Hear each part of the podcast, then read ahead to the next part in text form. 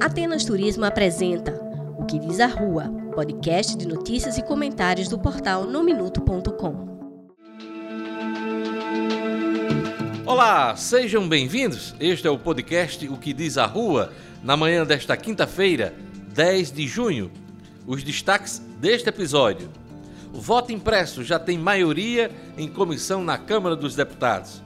Tomba Farias confirma nome para o governo, mas decisão só sai em agosto. Parlamentares pressionam Ezequiel para instalação da CPI da Covid. Governador do Amazonas consegue habeas corpus para não depor na CPI do Senado. Ninguém não respeita mais ninguém no mundo da política. Fique com a gente. No Minuto apresenta O que diz a Rua, seu podcast de notícias e comentários. O voto impresso, bandeira do presidente Bolsonaro, já tem maioria na comissão especial que analisa o tema na Câmara dos Deputados. Segundo levantamento do Estadão, 21 dos 32 deputados do colegiado são favoráveis ao voto impresso e apenas quatro são contra. Outros sete parlamentares se dizem indecisos. Isso quer dizer que a proposta, a meu ver, anacrônica dos tempos atuais, deve avançar no parlamento.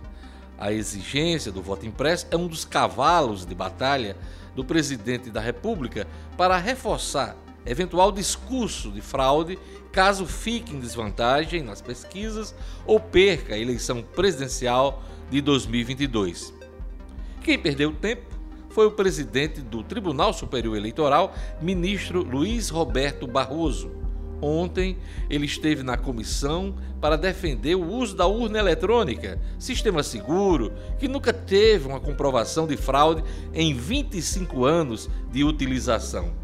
Barroso considera o voto impresso um retrocesso, mas que, uma vez aprovado, o novo sistema será adotado. A aprovação do voto impresso na comissão especial da Câmara abre caminho para a discussão da proposta nos plenários da Câmara e do Senado. Vamos acompanhar. O deputado estadual Tomba Faria, do PSDB, abre um sorriso enorme quando perguntado se vai disputar o governo estadual. Hoje, ele me confirmou que sim, mas a decisão só deve sair em agosto.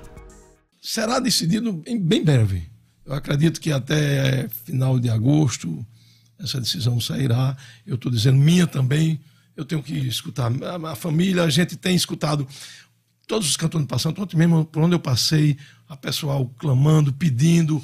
É uma coisa diferente. Eu não sou, eu não sou um político de hoje. Eu conheço a política. Eu cheguei onde cheguei e não foi por um acaso.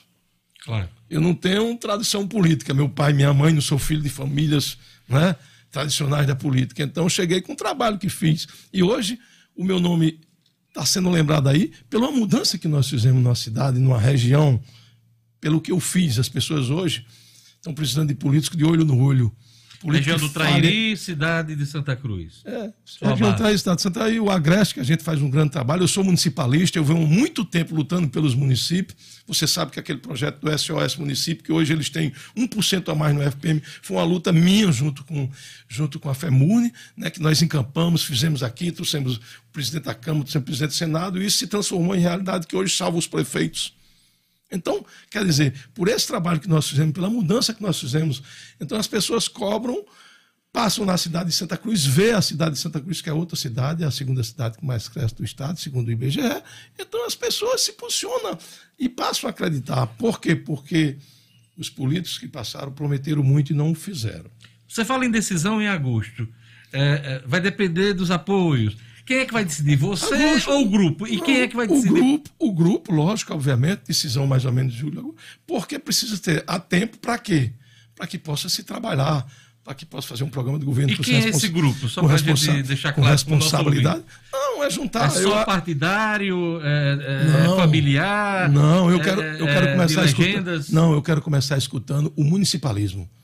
Os prefeitos para mim é muito importante, porque é de lá onde eu vim. O sentimento desse pessoal que começa a, a, evoluir bem, entendeu? Eu preciso, eu não quero fazer, eu não quero ser só, eu preciso de fazer junção. Política é conversa, né? E união em torno do nome das pessoas que precisam dar um novo destino. A governadora prometeu muitas coisas. E aí eu pergunto: será que as pessoas que estão sendo tão satisfeitas com o governo que aí está? Os deputados de oposição ao governo Fátima Bezerra pressionam o presidente da Assembleia, Ezequiel Ferreira, a definir de uma vez por todas a instalação e o funcionamento da CPI da Covid no Rio Grande do Norte. No momento, a bola está com a Procuradoria da Casa Legislativa, que analisa pedido do PT para arquivar a investigação. Até o julgamento do recurso da deputada Isolda Dantas, nada de CPI nos bastidores, a comissão é dada como certa para o segundo semestre. Será presencial, terá cinco membros e o relator deve ser da oposição, com a presidência nas mãos de um governista ou de um parlamentar independente. Será que tem independente na Casa Legislativa? Não sei, hein? Outra coisa que está pendente é o funcionamento de duas CPIs polêmicas a da Arena das Dunas, já instalada e suspensa por conta da pandemia, e agora a da Covid. A Assembleia Legislativa não tem história, nem tradição de tantas CPIs rumorosas funcionando ao mesmo tempo. Com a palavra, o presidente da Assembleia, deputado Ezequiel Ferreira. Já a CPI do Senado levou um baque hoje, hein? a decisão da ministra Rosa Weber, do Supremo Tribunal Federal, de autorizar o governador do Amazonas, Wilson Lima, a não depor na comissão, abre uma brecha enorme para que outros gestores escapem dos questionamentos dos senadores. Wilson Lima responde a uma série de inquéritos por suspeita de desvio de recursos durante a crise sanitária. Recentemente, teve a operação da Polícia Federal contra ele em Manaus, com prisão de secretários. O habeas corpus, concedido por Rosa Weber, trava parte do objeto da CPI do Senado, que pretende apurar a aplicação de recursos do governo federal nos estados e municípios. O foco, por enquanto, permanece nas ações e omissões da gestão Jair Bolsonaro.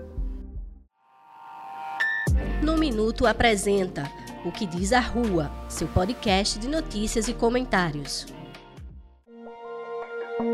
Ninguém respeita mais ninguém no mundo da política, num momento como esse, de muito disse-me-disse, fake news e narrativas nocivas. A governadora Fátima Bezerra agiu mal ao usar termos inadequados contra Bolsonaro no âmbito da justiça. Isso ocorreu na resposta a uma ação do presidente da República contra as medidas restritivas adotadas pelos governos do Rio Grande do Norte, Pernambuco e Paraná para combater a pandemia. Na manifestação ao Supremo Tribunal Federal, Fátima disse que posições apresentadas pelo presidente são fruto do desvio mental e de caráter de Bolsonaro. Mesmo após ter solicitado a substituição dos termos que considera inadequados no tratamento com qualquer autoridade pública, fato este revelado em mensagem nas redes sociais, a governadora não evitou o mal-estar. Na sua resposta agressiva, Fátima foi descortês para dizer o mínimo com a maior autoridade da República Brasileira. Justo ela vítima de notícias falsas e ataques agressivos recorrentes, que sempre cobra civilidade no tratamento entre os pares da política.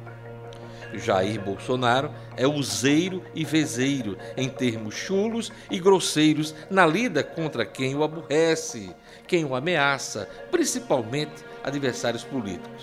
A governadora não precisa entrar na vibe do excelentíssimo senhor presidente da República Agindo desta forma, Fátima Bezerra abre brecha para críticas de aliados do presidente, como o ministro Fábio Faria, dos Estados Unidos, em missão do 5G, Fábio disparou um Twitter para lamentar o gesto da governadora. Disse ele, abre aspas, lamentável e vergonhoso o posicionamento da governadora do PT.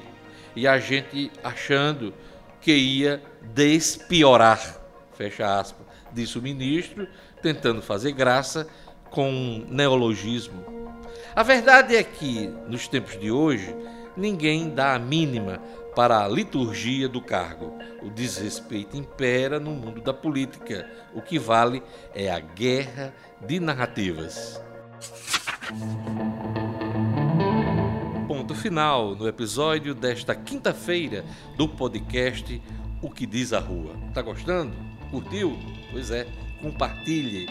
Roteiro e locução: Diógenes Dantas. Edição de áudio: Fladson Soares. Produção: Fátima Helena Albuquerque e Maria Luísa.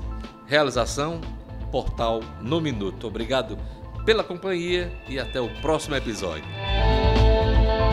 Atenas Turismo apresentou O que diz a Rua, podcast de notícias e comentários do portal nominuto.com.